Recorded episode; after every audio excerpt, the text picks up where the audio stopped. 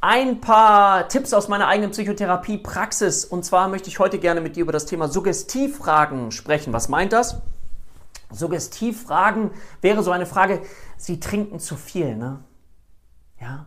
Also das heißt, du legst eigentlich die Antwort dem Patienten schon nahe ähm, obwohl er diese Antwort gar nicht gibt. Und ich finde, da müssen wir ganz vorsichtig sein, weil wir sonst in unserer eigenen Landkarte unterwegs sind. Jemand schildert uns etwas und wir denken, dass der nächste logische Schluss vielleicht etwas wäre, was es aber möglicherweise gar nicht ist. Und wenn wir eine Suggestivfrage mit hineingeben, ja, wir geben suggestiv mit rein, dass er die Frage dann so und so beantwortet, dann ist das nicht hilfreich. Und manchmal zeigen dann Patienten so eine Art erwünschtes Verhalten, dass sie versuchen, sich am, am, Therapeuten auszurichten, um zu schauen, wie der reagiert, um dann die Fragen so zu beantworten. Aber da kommen wir nicht in die Tiefe mit einem Patienten. Also aus meiner Sicht ein kleiner Tipp, vermeide Suggestivfragen in deiner Psychotherapie.